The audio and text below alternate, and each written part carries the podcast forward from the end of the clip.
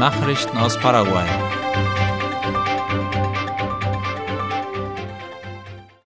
Tadeo Rojas wird in Peñas Regierung der Minister für soziale Entwicklung sein.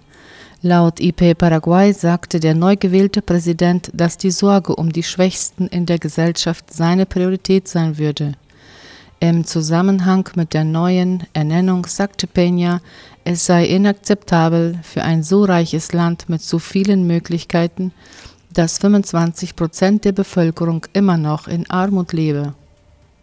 Er habe Miguel Tadeo Rojas gebeten, das Amt für soziale Entwicklung zu übernehmen, um sicherzustellen, dass in den kommenden Jahren kein Paraguayer hungern müsse, so Peña. Tadeo Rojas Aufgabe wird es sein, alle Zuständigkeiten des Staates in Bezug auf die soziale Entwicklung und die Unterstützung der Bedürftigsten im Land zusammenzuführen, laut Peña. Rojas versicherte seinerseits, dass es für ihn eine große Ehre sei, die ihm übertragene Verantwortung zu übernehmen. Er betonte, dass die vom Ministerium für soziale Entwicklung geförderten Programme die Familien umfassend erreichen müssen.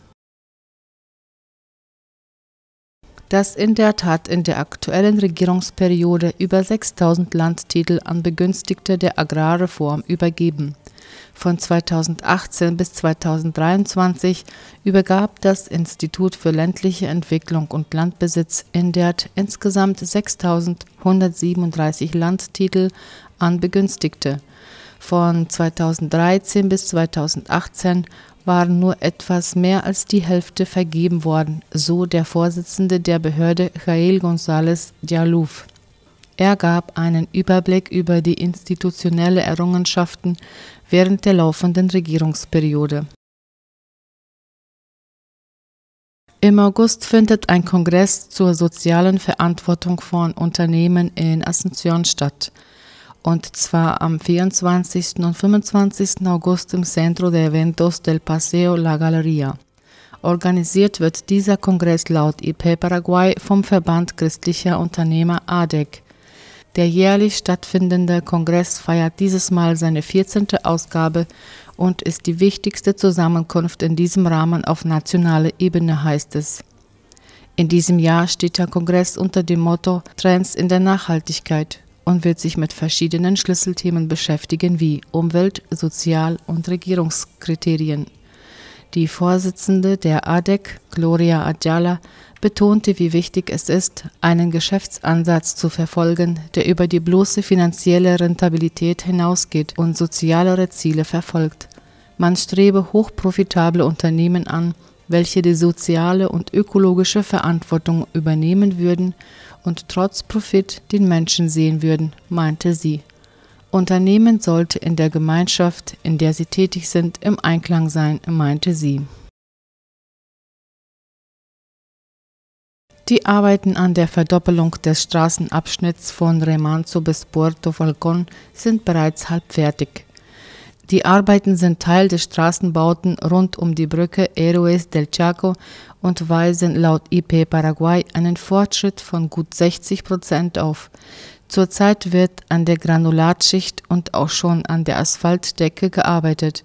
Das Projekt umfasst drei Stahlbetonbrücken von 15 20 und 16 Meter Länge, die mit einem Fußgängerweg versehen werden.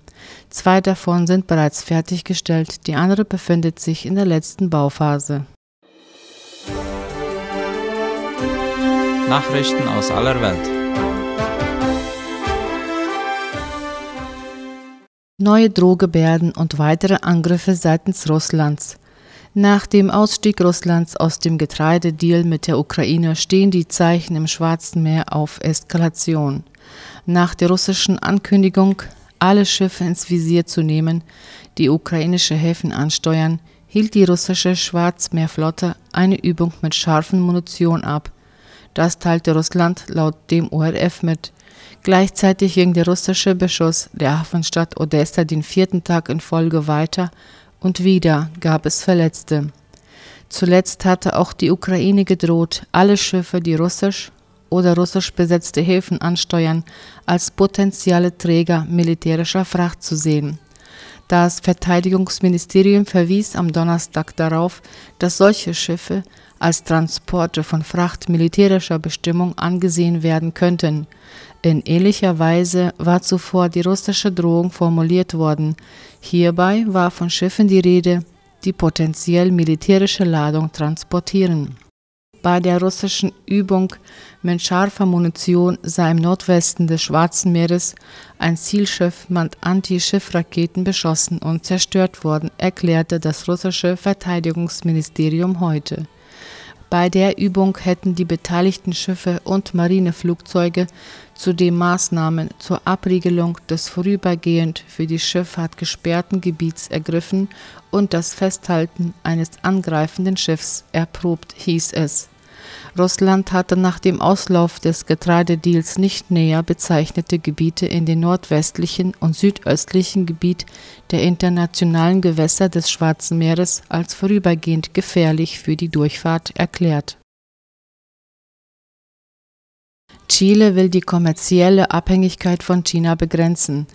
Chiles Präsident Gabriel Boric hatte gestern vor dem Chef großer französischer Unternehmen in Paris die Notwendigkeit verteidigt, die Abhängigkeit seines Landes von China zu begrenzen. Darüber schreibt Latina Press.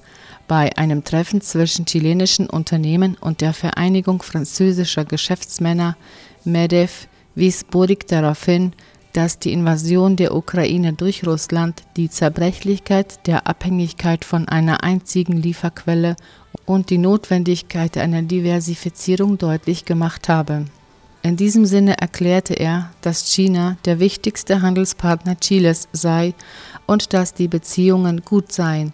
Im aktuellen geopolitischen Kontext sei es aber auch notwendig, Chiles Einkommensquellen und die Bestimmungsorte der eigenen Produkte zu diversifizieren. Der chilenische Regierungschef verwies auf die zahlreichen Handelsabkommen, die Chile mit vielen Ländern der Welt geschlossen hat und die Teil der Pazifikallianz sind. Es sei ihm auch eine Genugtuung, dass es gelungen ist, die Modernisierung des Assoziierungsabkommens zwischen Chile und der Europäischen Union abzuschließen, so Boric. Er hofft, dass auch das Abkommen zwischen dem Mercosur und der Europäischen Union bald unterzeichnet werden könne. Amsterdam verbannt Kreuzfahrtschiffe aus der Stadt. Die niederländische Hauptstadt hat der Luftverschmutzung und dem Massentourismus den Kampf angesagt, wie die Tagesschau schreibt. Kreuzfahrtschiffe sollen nicht mehr am Terminal in der City festmachen. Nun muss ein neuer Anlegeplatz gebaut werden. Die verschmutzenden Kreuzfahrten würden nicht zu den nachhaltigen Zielen der Stadt passen, sagte eine Politikerin.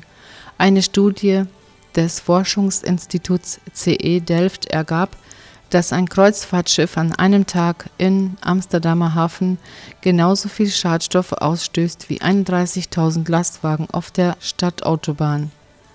Das Verbot kommt nicht überraschend. Bereits im Jahr 2016 hatte es erste Pläne gegeben, die Frage ist, wie schnell der Beschluss umgesetzt werden kann, denn erst muss an einem anderen Ort weit ab von der Amsterdamer Innenstadt ein Terminal gebaut werden. Das waren die Nachrichten für heute.